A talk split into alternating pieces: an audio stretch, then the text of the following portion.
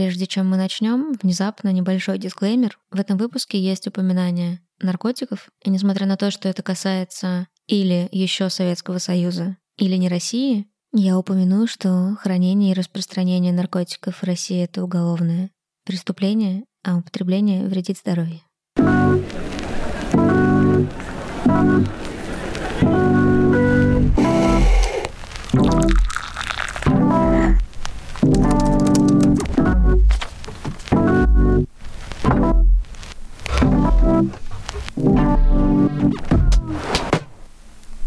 Всем привет! Сегодня среда и время знакомиться с новой героиней. Ее зовут Ольга. Она бигендерная персона, и комфортно употребление местоимений и он, и она.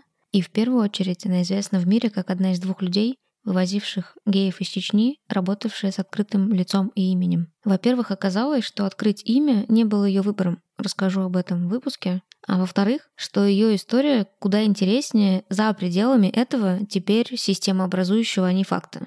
Ольге 44 года. Она всю бурную молодость провела в Харькове, а после развала СССР выбрала сначала украинское гражданство, пока не переехала с будущей женой в Москву. Мне теперь кажется, что я до разговора с Ольгой не осознавала, как недавно распался Советский Союз, и что люди, от которых я ждала, что они мне оставят уже стоящую на ногах современную страну, просто не успели ощутить, куда страна движется, потому что когда они последний раз сверялись с этим направлением, оно было нормальным. Ольга читала в электричке Спидинфо, в котором врач отвечал на вопрос слушательницы о влечении к мужчинам и женщинам словами «Да не переживайте вы ни о чем. Вам наоборот повезло, что у вас больше выбора». Она все время описывает это ощущение того, что страну шатает, и появилось ощущение свободы, на которое еще никто не успел надеть поводок. Вроде нужно выбрать гражданство и поменять советский паспорт, поступить в университет и работать. Но вообще-то вокруг сплошной рейв, наркотики и рок-н-ролл, и с паспортом можно потянуть. Тем более, что никто из твоих знакомых разделением это не ощущает. А в Харькове все говорят по-русски. И после поступления в институт все равно нет ощущения, что это профессия, по которой вы будете работать, потому что вообще непонятно, какие теперь нужны профессии. А потом появляется постоянная партнерша, нормальная работа и Москва, так что кажется, что даже рожать безопасно. Ведь все так хорошо идет. Тем более, что пока беременность, потом пока ребенок маленький, это еще плюс 4-5 лет, и к этому времени в России уже вообще все разрешат, и все будет хорошо. А это 2012 год. И тогда Ольга начинает заниматься активизмом, который тоже сначала не был про срочное спасение людей от смерти. Он был про пространство для проведения встречи лекций. Такое она и начинает делать в 2015 году что назовется Московским комьюнити-центром. Уже в 2017-м начнется кампания по спасению геев из Чечни, и Ольга вынуждена будет уехать из России. Но путь к этому был совершенно не таким, как я себе представляла. Какая у тебя идентичность и по какие слова ты про себя говоришь? Хороший вопрос. Очень долго я вообще себя позиционировала как bisexual, но это было до того, как я начала заниматься активизмом, когда я не задумывалась вообще. Я большую часть жизни жила и не, вообще не, не думала, что надо себя как-то идентифицировать. В детстве было такое, что я все время играла с пацанами, и был момент, когда я писать хотела стоя, да, что это я писать стоя не могу. Вдруг там до какой-то момент я поняла, что мне нравятся девушки. Потом я подумала, о, а, наверное, я бигендер. Когда я уже начала узнавать, что, ой, а есть и такое, и такое, о, боже мой, как все интересно. То есть я совершенно спокойно воспринимаю, когда мне говорят «он». Часто такое бывает, особенно в России, на улице. Я могу себя чувствовать и принимать социальную модель как мужскую, так и женскую. И я поняла, что окей, наверное, это называется бигендер. И я, когда сейчас под, подписываю местоимение, я пишу он, она. Угу. А, ну, типа, а бисексуальность превратилась, не знаю, в лесбиянка, в, в, в пансексуальность? Вот, вот тоже хороший вопрос. Я говорю, что да, сейчас уже я лесбиянка. Опять же, потому что я думаю, ну окей, мне 44 года, у меня не было отношений с мужчинами практически, да, Наверное, я просто лесбиянка, наверное, как-то так. Но изначально я всегда относилась к этому, что для меня не в первую очередь важен не э, пол, а человек. И когда-то в молодости у меня были влюбленности в мужчин. Это сейчас уже, я же говорю, спустя много лет, занимаясь активизмом, когда я там об этом читаю, знаю там, и так далее. Я предполагаю, что это могли быть влюбленности, когда, знаете, бывают, ну, перекладывают э, модель на себя модель поведения, вот мужскую модель поведения, и нравится этот человек, потому что ты хочешь такой быть. Это прям так и происходило в детстве, типа мне пять лет, мне нравится девочка, и с этим все в порядке. Мне не нравились никакие девочки в пять лет. У меня какое-то позднее половое созревание. Понравилась девочка, это уже позже случилось, когда, ну, как-то да, я не, ну, не беспокоилась по этому поводу почему-то. Я где-то помню, такая газета была «Спид-инфо», это вот люди моего возраста, я думаю, все знают эту газету. И тогда этот ну, такой свет в оконце был, мне лет 14. Я эту газету на вокзале где-то купила. И там такая была заметка кто-то спрашивает, мол, ой, мне нравятся и мужчины, и женщины. А что, доктор, это плохо там? И доктор говорит, да вам же крупно повезло в жизни. У вас же, ну, как бы выбор ну, гораздо шире, чем у других людей, которым нравятся или женщины, или мужчины. А я думаю, о, вот это про меня. Как бы, наверное, на этом и базировалось потом уже все мое восприятие вот этих всех сексуальных э, пристрастий и влечений. Это удивительно, потому что мне казалось, что Спидинфо все таки писал как-то типа экзотизированно и не ну, не так вот, что доктор отвечает, что все с вами в порядке. Наверное, это уже позже они там начали писать. Когда мне было 15-14 лет, это какой год там был? 90-й? 89-й. Чуть ли не статья была еще, мне кажется. Но да, вот это была очень прогрессивная. В каком году статью отменили, я сейчас э, не помню. Здесь я зависла и поняла, что еще не накладывала знания о том, в каком году отменили закон о мужеложестве с возрастом героев, с которым я говорю. И вот тут мы, две активистки очень разной степени вовлеченности, обе удивленно гуглим, точно ли это произошло в этом году и, и как же недавно это было. Пыталась быстро посмотреть, в каком году отменили. Что-то там, мне кажется, в 80 каком-то. А в 92-м еще были осужденные. Нет, осужден. Там, короче, могла, я сейчас э, могу ошибаться. Там э, люди были осуждены, статью убрали, а люди так и сидели, их так и не оправдали. То есть, возможно, это это, но отменили... В 93-м как будто. О, декриминализация в советской... Вот, в 89-м Веселкин выступили против уголовного преследования гомосексуалов и провели серию благотворительных концертов. То есть, видимо, тогда началась эта война. Вот, в 81-м на конференции ученых-сексологов социалистических стран подняли вопрос Тролливали в рамках законодательных реформ начала 90-х декриминализировал добровольные однополые отношения, опубликован в российской газете 27 мая 93-го и с этого момента вступил в силу. 93-й? Да, а в 91-м еще были, вот я сейчас читаю, по ней было осуждено 462 человека. Нифига себе. Видимо, тогда уже волна началась, когда вот я читала Спидинфо. Они, видимо, публиковали вот эти международные ну, веяния, и это было модно, потому что тогда же как раз ну, распадался весь Советский этот Союз, и мы активно потребляли все, что с Запада приходит, и это было круто и на политическом уровне. То есть это сейчас как раз наоборот все. А тогда на политическом уровне мы принимали все, что Запад нам дает, и хотели быть такими же. Я теперь, в смысле, я не очень представляю, каково было социализироваться подростку лесбиянки, пусть будет, или тогда еще бисексуалки, вот еще закон есть, но при этом как будто и обсуждение в каком-то медийном поле существует, а обсуждение нормальное. В, в этом всем как себя ощущается? Мне кажется, мы были такие в этом плане необразованные, и это и хорошо, и плохо. То есть, да, когда сейчас много информации об этом и говорят, это плохо, это плохо, это плохо, каждый ребенок испытывает чувство вины, если понимает, что есть влечение к, там, к однополому какому-то человеку. А у нас не было в принципе разговоров на эту тему, не было никакой информации на эту тему, что это плохо. То есть на обычной кухне, грубо говоря, никто не обсуждал гомосексуалов. То есть эта тема вообще в принципе не поднималась. Тогда вообще секс практически не было же у нас в стране секса-то. И поэтому мы привыкли, что мы эту тему узнаем как-то сами, где-то там, как-то там, и не было в таком контексте не было запретных тем. То есть это вся тема запретная. Поэтому как бы есть черта, и ты все равно за чертой. И что уже там за этой чертой? Ну вот это все таки я понимаю, что мне нравится, и девочка тоже. Я пойду почитаю, что я могу рассказать об этом друзьям, я могу рассказать об этом родителям. С родителями мы вообще не говорили на эту тему.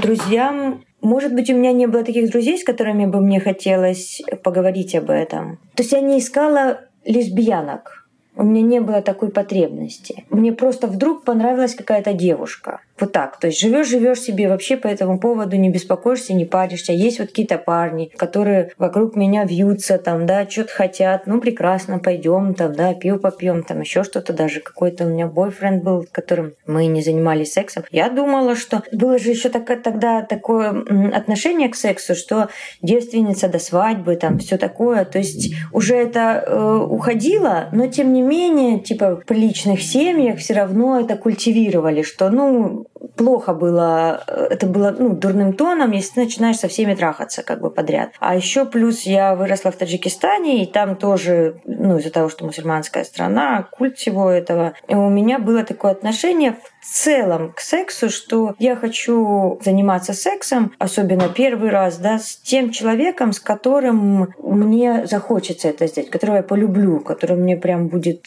ну, не могу не заняться. И какие-то парни, которые были вокруг меня, не вызывали такого желания. Потом там какой-то один появился, который вызвал у меня такое желание, но у нас с ним не сложилось. Он там кого-то другого любил. А потом появилась девушка. То есть это было вот такие весы какие-то. Жизнь она шла-шла-шла, и вот как-то что-то происходило, и я не, не, не было у меня потребности кого-то специально искать, читать об этом. То есть появилась девушка, она мне понравилась. И как-то я уже не помню, туда-сюда, и как-то раз, и сложились какие-то отношения. Но как? Нужно было же узнать сначала, что ей тоже нравятся девушки, или... Да, наверное, нужно было. Но, видимо, э, у меня вижу цель, не вижу препятствий, как-то так в жизни. И а, мне понравилась девушка, я просто начала ходить вокруг нее, и все. И как-то, не знаю, видимо, все равно люди же чувствуют, когда им какая-то ответная есть реакция или нет. Вот в том контексте самое для меня было проблемное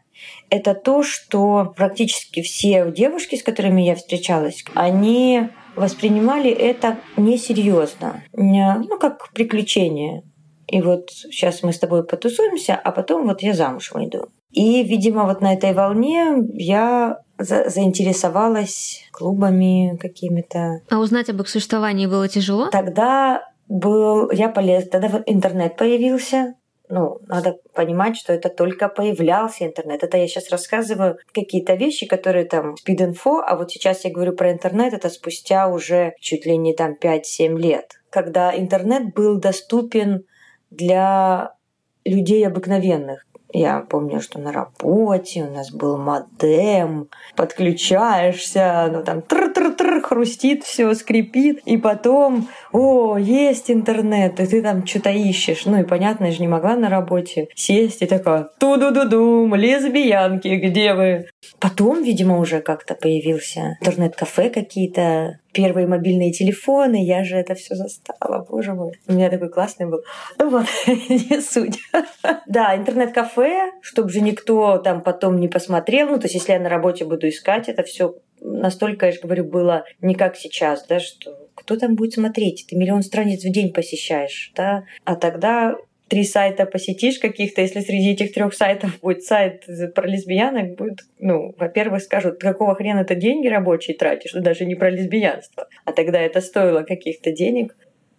Помню, был сайт, короче, он до сих пор существует, Гейру. И там были закладки по городам, прям, и можно было выбрать. Я в тот временной отрезок жила в городе Харькове. И я прям даже помню те места, которые были обозначены на этом сайте Гейру, как места, где собираются геи. И я помню, что я даже мимо проходила этих мест. Такая типа, тунс-тунс, ого, так, вот это вот геи. Но про девочек практически ничего не было. И вот там, по-моему, я и нашла тоже про гей-сайт, ой, про гей-клуб информацию. Но он тоже, по-моему, был какой-то непостоянный, а в какие-то определенные дни, надо было пойти туда. А с кем мне пойти?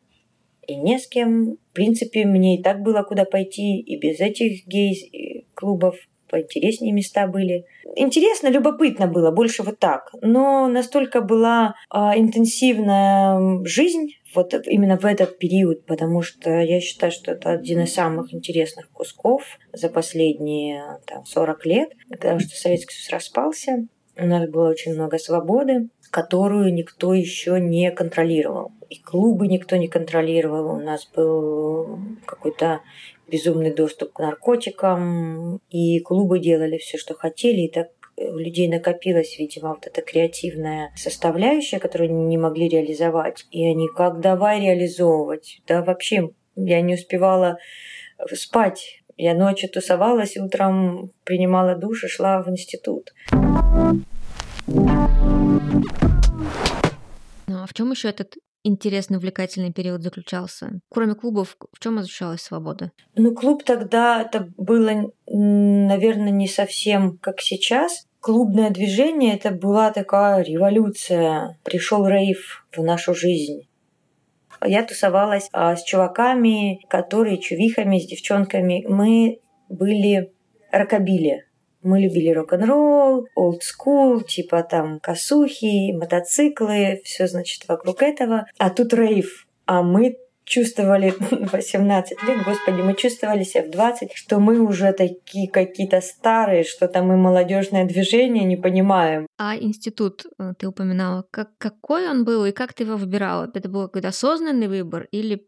О, это отдельная история. Опять же, Повторюсь, что это было мега интересное время, и э, это был как раз экспериментальные годы первые, когда вот типа как ЕГЭ сейчас сдают, вот мы что-то типа того сдавали. И все были в нереальном шоке от этого и не знали, как с этим быть. И наши преподаватели, мы скидывались, покупали эти тесты, которые будут у нас на экзамене уже, и по ним готовились, потому что сами учителя были в шоке от этих вопросов.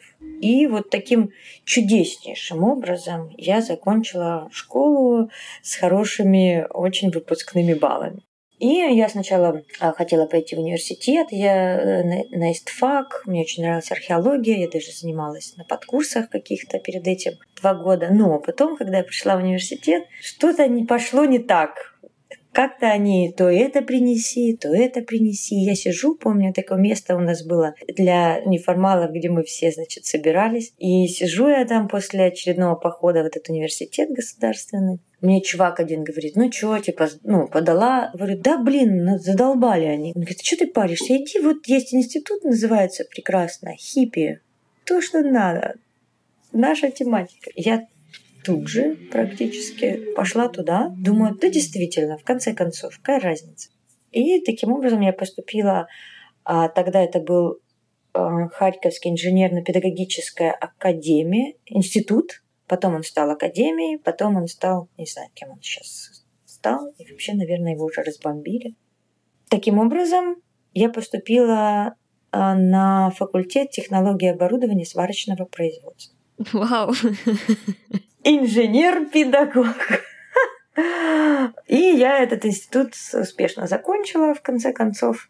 Мои родители, я говорю, я поступила в институт. Они такие, в какой? Я говорю, хиппи. Они такие, класс, а какая специальность? Я говорю, знаете, я не запомнила такое длинное название. Моя мама с папой, ну, мама инженер, папа военный, ну, тоже инженер. И он такие, не переживай, мы тебе поможем. А все, ну вот я тогда не понимала, насколько это сложно, а они понимали, потому что они прошли весь этот путь. Все эти начертательные геометрии, сопроматы, теормехи и все такое. Не, неужели потом, ну, собственно, когда началась учеба, не было, как мотивация это нашлась его закончить и выучить это все? Mm, вот это хороший вопрос. Каждый год я уходила и говорила, я буду психологом. С археологией было покончено, следующие года я уже собиралась быть психологом. Мы собирались, делали вместе, если я там что-то не понимала, с пацанами, ну, всего четыре девочки у нас было в группе, или пять, что-то такое. Делали эти все чертежи в общаге, все вместе задания, там, да, ночами не спали. Ну, тогда такая в целом неразбериха была в стране. Как бы мы все понимали, что вот мы сейчас учимся, и вряд ли мы будем по специальности работать. Ну, то есть мы учились потому что мы учились. У нас не было мотивации получить эту профессию, чтобы классно знать эту профессию, потом работать и варить мосты. А ты родилась в Харькове или нет? Нет, я родилась в Брянске. Мне просто папа военный, поэтому мы мотались.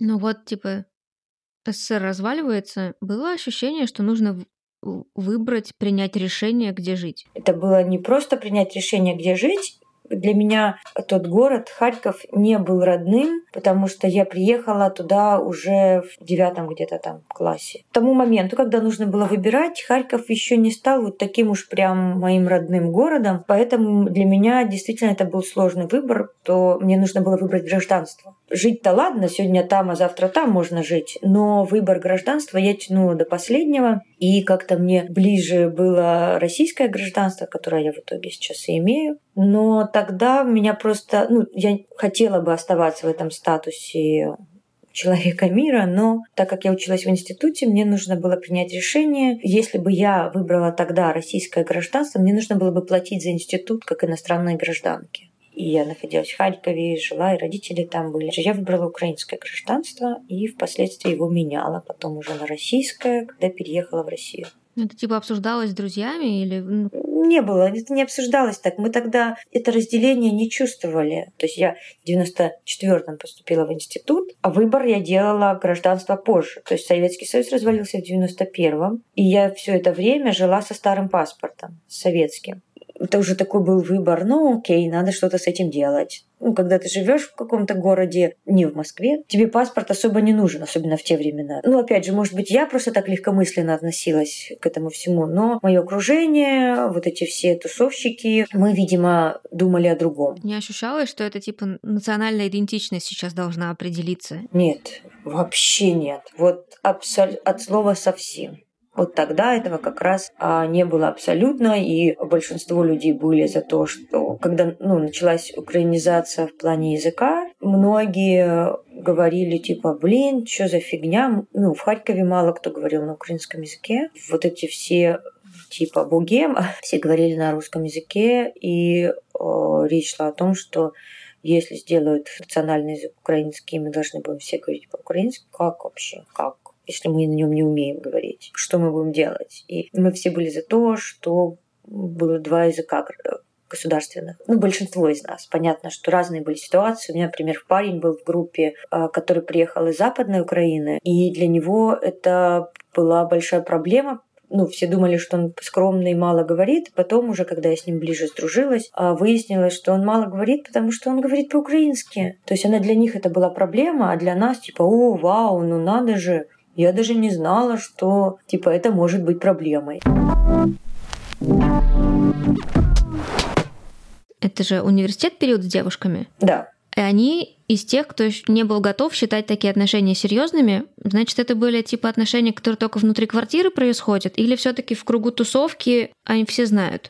Нет, это эти отношения были практически только внутри квартиры практически все. У меня был как-то роман с девушкой, которой мы были вместе в одной тусовке, в одной компании, и мы встречались тайно и старались ходить в такие места, в которых не ходят наши друзья. Это влияло на ощущение себя в этом всем, типа нормальное. Все-таки все еще мое влечение нормальное, и это просто девушки странные. Да, я вообще как-то, не знаю, у меня не было такого, что я что-то там не то. Был момент, когда я верующий человек, и я в церковь ходила. Тогда еще нет. Вот когда студенческие годы я, ну, как постольку поскольку. А потом а, у меня появилась постоянная партнерка, которая такая более религиозная, чем я была, и мы в церковь регулярно с ней ходили. И вот там тогда появилось вот это чувство, что что-то не так, что вот я даже не могу батюшке сказать, что у меня постоянная партнерка. Вообще ничего не могу на эту тему сказать, потому что меня сразу тут же выгонят из церкви. Я считала, что все окей, но это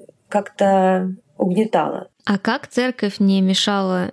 Ну, то есть я в воскресную школу ходила, у меня э, верующая бабушкой, мне, мне тяжелее было снять крестик и объяснить это ей, чем камин сделать потом, потому что казалось, что это более важная для нее история. Пока у меня как бы нет никаких, никакого влечения, мне в церкви хорошо и комфортно, потому что мне нравится история, мне нравится по другой язык старославянский учить, вообще все замечательно, в церкви комфортно. А потом, когда это превращается в то, что становится понятно, какая у меня роль там внутри, и что мне в этой церкви нет места, у меня не получилось это уместить, и там ни женщину в церкви у меня не получилось уместить, ни тем более лесбиянку. И поэтому я себя сейчас верующей, это вообще очень тяжелый вопрос, я не знаю, как на него отвечать. А ты себя так спокойно сказал, я верующий человек, значит, это как-то все все гармонично существовало? Когда-то, вот еще когда студенческие годы, когда только, опять же, церковь только начала возрождаться тогда. Никто не понимал, как себя вести в этих церквях. Приходишь, и там те бабки, тут не стой, перед алтарем не проходи, свечку сюда не ставь, это не трогай. Да ёптить.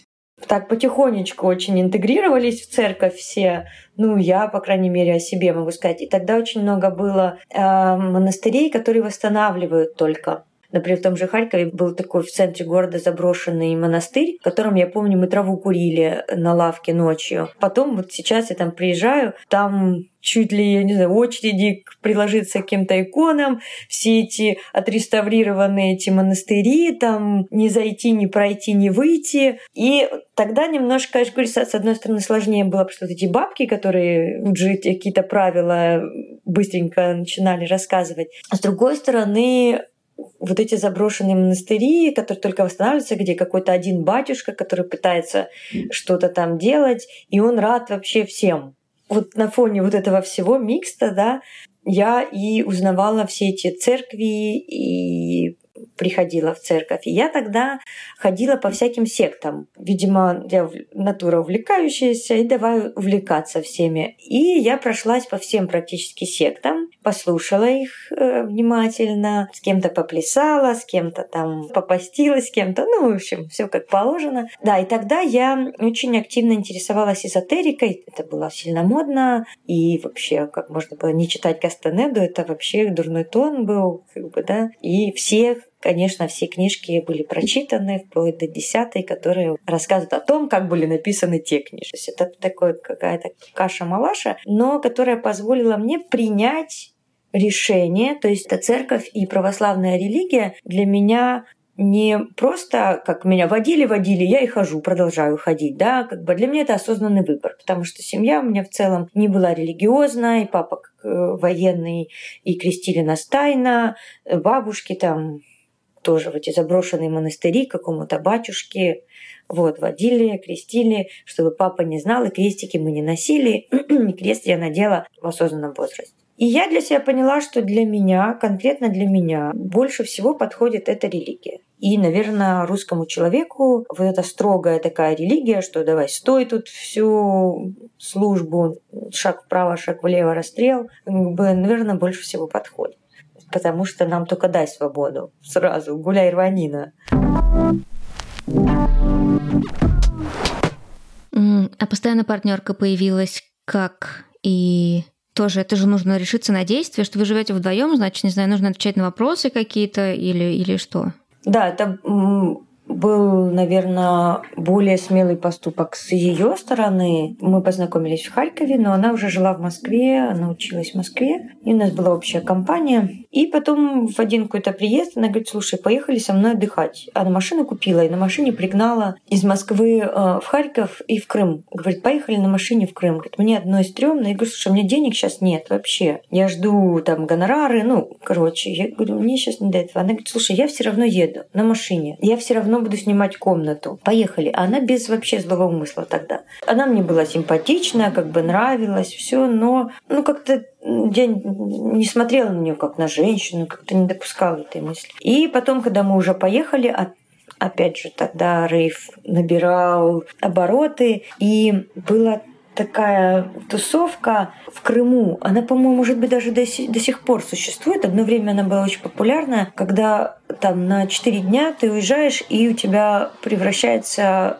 пляж в дискотеку. Ну и мы поехали рядом, там остановились, ну, мы не специально, а так получилось. Случайно мы ехали на грязи лечебной. Сколько лет тебе тогда было? 21 или 22 или что-то такое. Мы на грязи поехали. Ну и, в общем, там как-то у нас закрутился роман. И, в общем, вернулись уже мы пара, и она говорит, поехали в Москву. Она мне до этого звала все время. Говорит, что ты тут сидишь? Поехали, я тебе там помогу, чем смогу. Поехали. Тут уже она говорит, так, все, ну, поехали. Ну все, я собралась, буквально приехали, я уволилась. Ну, у меня там был еще свой бизнес, я думаю, окей, я его там продолжу. И уехала в Москву.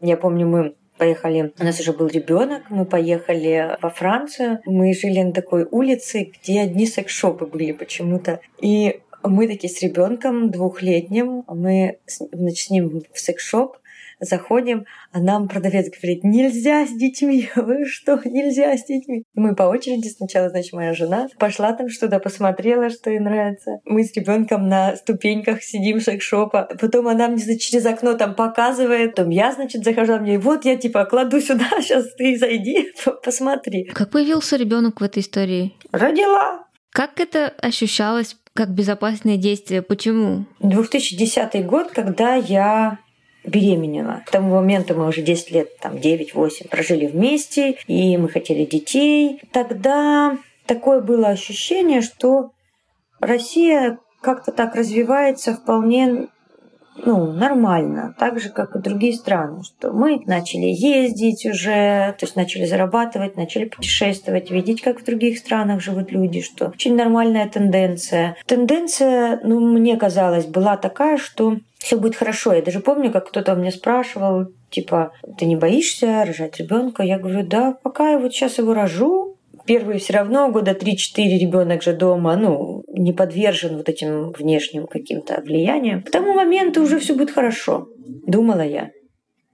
Честное слово. Если бы тогда было то, что сейчас, я бы в жизни не рожала. Более того, мы уехали рожать в Швецию, и мы вернулись, потому что мы тогда не думали, что будет такая задница в России. А как Швеция? Роды казались там медицина продвинутее. Почему Швеция? Да, я что-то так боялась рожать, ну и э, мы решили, что это хорошая идея. У многих лесбиянок, особенно таких, которых принято называть э, активными, там, да, э, высокий тестостерон. И когда мы беременеем, у нас очень большая гормональная перестройка, очень сильная гормональная перестройка, и крыша едет у многих. Видимо, у меня как раз именно это и происходило. Очень большая была гормональная перестройка, я вообще по-другому на мир смотрела. Это, видимо, тоже послужило толчком к тому, чтобы мы уехали вообще из России рожать в более комфортную страну. Я когда слушаю, как женщины рожали в России, думаю, боже, как хорошо, какое мудрое решение мы тогда приняли. А как выбирали ну вот типа мы хотим завести ребенка, и это будет ребенок, которого мы завели только вдвоем с помощью донора, или это третий мужчина, который будет членом семьи, или это гей, который будет гостевым папой, и как это выбиралось? Так как мы не сильно общались с гей-комьюнити, то есть у нас практически не было знакомых с которыми можно было бы это сделать. И мы больше рассматривали друзей наших как доноров. То есть мы пробовали разные варианты, потом мы решили попробовать вот с одним из там, знакомых, который нам подходил по внешним параметрам. Получилось, он бегает 11 лет ребенку. Это сейчас тихо, потому что его нет. Он как раз, мы просто в разводе с э, этой женщиной, о которой я говорю, с моей бывшей женой, и он сейчас у нее. Мы делим ребенка, все как в стандартных гетеросексуальных парах. А развод это название просто потому, что отношения были долгие с ребенком. Вы не женились, типа бумажки где-то нет. Женились, есть. Мы женились в 2014 году, уже Филиппу было, получается, три года. Мы приехали в Америку, тут разрешили только браки. И в Нью-Йорке вот тут и поженились. Специально для этого приехали? Ну, мы путешествовали, и да, одним из как бы, пунктов в рамках нашего трипа был, была женитьба. Но это договоренность или кто-то кому-то предложение сделал? Ну, мы уже к тому моменту 14 лет были вместе. Мы уже давно друг другу сделали предложение, и уже как бы, если мы ребенка решили вместе а, завести, то это вот оно и предложение тут. Еле поженились. Надо было, оказывается, свидетеля, а у нас там его не было. В общем, еле нашли тут свидетеля. Ну, в общем, поженились и уехали назад. То есть у нас мы до сих пор в браке официально. Просто мы разошлись разошлись. Они развелись, потому что это в Америке тяжело, дорого и долго? Да, это, во-первых, дороже, чем пожениться. Ну, если ребенок, то это немножко еще больше времени занимает. А во-вторых, ни она не собирается пока вступать с кем-то в брак именно в официальные отношения, не я, поэтому необходимости такой нет. А это нам дает определенные тоже льготы в плане, даже если там что-то с ней случится, мы тоже тут одни. Но вот вы решили из Швеции возвращаться, и вот вы в Россию едете с ребенком. Надо придумать, как говорить с ребенком, чтобы он не называл нас обеих мамами, или пофиг, пусть говорит, что хочет. В Швеции мы вообще не парились по этому поводу, понятное дело. И как раз вот там, наверное, и произошел переломный момент, когда мы, во-первых, и с религией немножко по-другому восприняли все это. И вообще, принципе, отношение ко всему этому, и к семьям, ЛГБТ-семьям, и к себе, и ко всему, потому что там абсолютно другое отношение. То есть все тебя нормально принимают, воспринимают. Ты когда живешь в нормальной стране, ты потом понимаешь, что это тут ненормально. Также с религией. В Швеции в церквях расписывают гей-пары давно уже. То есть это я говорю, а мы жили там 11 лет назад. А потом мы там крестили ребенка, например, в православной церкви. Опять в православной церкви. Там нет... Ну, мы жили в маленьком городе. Те прихожане, которые вместе с нами ездили в эту церковь, с которыми мы в этой церкви познакомились, знали, что мы лесбиянки, нормально к этому относились. Наши русские, которые живут в Швеции давно. Мы уже вернулись, наверное, другими людьми. Один, в двенадцатом году мы вернулись. После этого я начала заниматься активизмом, и все. И поехала. И в тринадцатом вышел закон о гей-пропаганде.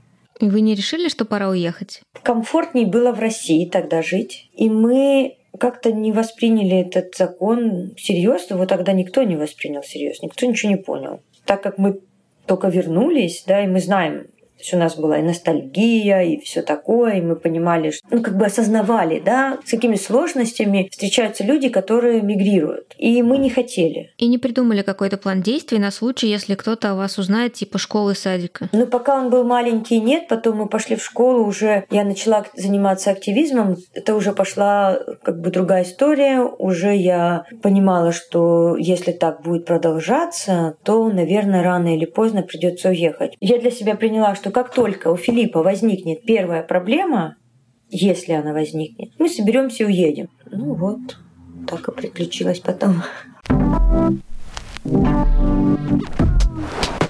Активизм появился как что? До отъезда же было ощущение, что в России будет становиться все лучше и лучше. А вот я возвращаюсь, и я работаю над тем, чтобы стало еще лучше, потому что, кажется, конца края этому не видно, или наоборот, край видно, и я хочу в нем поучаствовать? Ни первое, ни второе. Началось все с того, что у нас появился ребенок, и э, уровень гомофобии все равно был высокий. Я хотела, чтобы ребенок не испытывал чувство изоляции, и чтобы он понимал, видел другие семьи такие же, чтобы он понимал, что это абсолютно нормально что семьи могут быть разные, и что его семья вот такая не единственная. И я в первую очередь начала искать семьи, я начала искать общение. У меня не было необходимости с утра до ночи работать, чтобы зарабатывать деньги. У меня было время, и поэтому я могла себе позволить ходить на какие-то акции, что-то там узнавать, общаться, знакомиться с людьми. И э, таким образом я в это погрязла. Когда уже ты начинаешь этим заниматься, ты видишь какие-то проблемы. А какой активизм ты выбирала как комфорт? Комфортные. Типа я, не знаю, я буду говорить о себе открыто, и это мой активизм, или я узнаю, что есть уличные, и буду ходить на уличные акции, или я узнаю о существовании организации, чтобы быть волонтером. Сначала я э, пыталась, в принципе, найти единомышленников и понять, как это движение работает, и я нашла там сайт российской ЛГБТ-сети, тогда это была самая популярная организация, ну, в, в поисковиках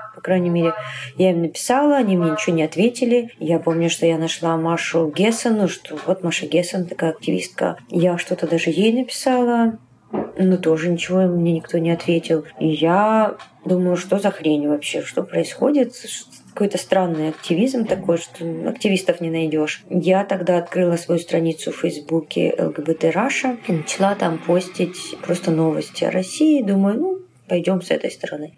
Я уже не помню, как получилось. Я поняла, что окей, уличный активизм это классно, но ну, не всегда очень эффективно. Я познакомилась с людьми из другой организации, которые оказывали, и до сих пор эта организация работает, называется «Ресурс». Они оказывали тогда психологическую помощь, группы поддержки всякие, я с ними начала общаться, но так как я человек из бизнеса, мне я смотрела на это все, думаю, надо же структурней, надо же организованней, надо же это. Пыталась там всем это донести. И потом я съездила, случайно так получилось, что активистов приглашали в Германию, ну, типа даже не обмен опытом, а какая-то программа, что показывали, как в Германии это было, как сейчас там. И это меня тоже очень вдохновило. Я увидела, как это может быть. И у меня тогда э, родилась идея, ну, на примере Германии, что нужно сделать комьюнити-центр, ну такой как бы социально-коммерческий какой-то проект. Тут вдруг как раз а, в Москве начались разговоры о том, чтобы сделать комьюнити-центр. То есть это обсуждалось на уровне там, активистов, которые давно активисты были в России, там, в Москве. И они там между собой даже не знала о том, что это обсуждается. В итоге меня предложили в качестве директорки в этот первый комьюнити-центр, который открывался в Москве, который хотели открыть в качестве волонтерки. Тогда был э, донор, который давал деньги на помещение. Вот только помещение на год. Ни стульчика, ни столика, ни зарплаты, ничего, помещение.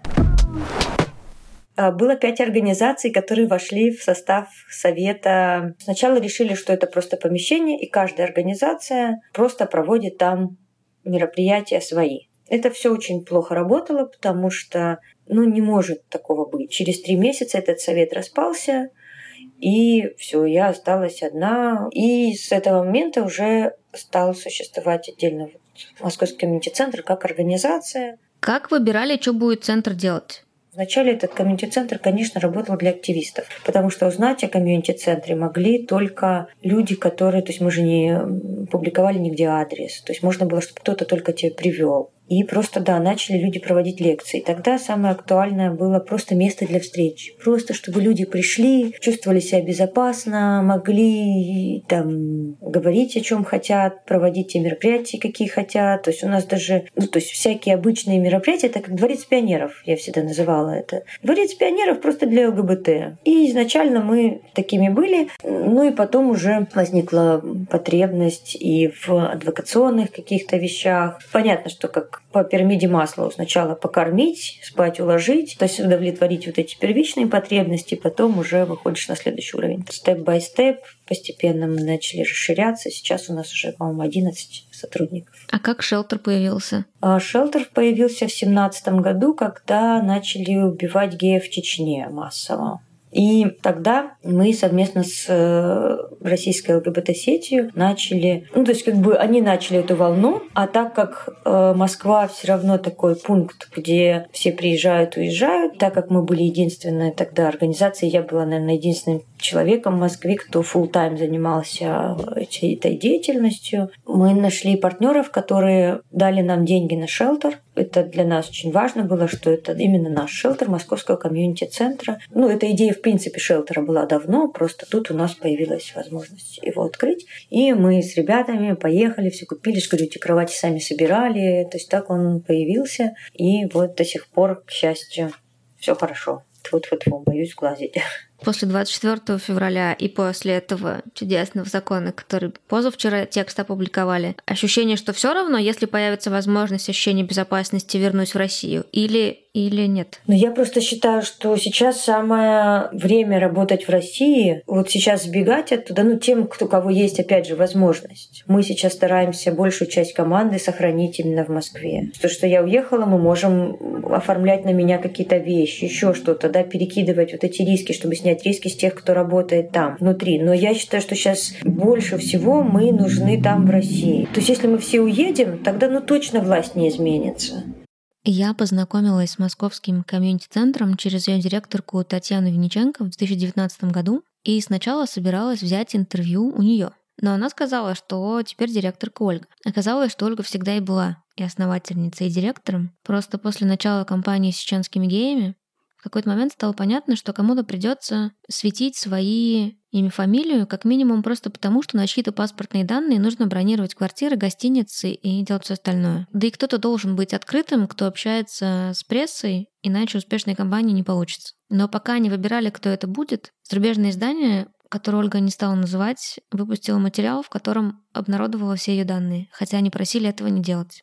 Да, я закрыта, работала закрытым лицом. Многие из нас тогда работали закрытым лицом. Но потом так получалось, что кто-то должен был принять на себя эти риски. То есть кто-то должен был арендовать квартиры на свое имя. И потом в самом начале одно очень известное издание международное, хотя мы им говорили, что не надо меня публиковать, они опубликовали мою фотографию.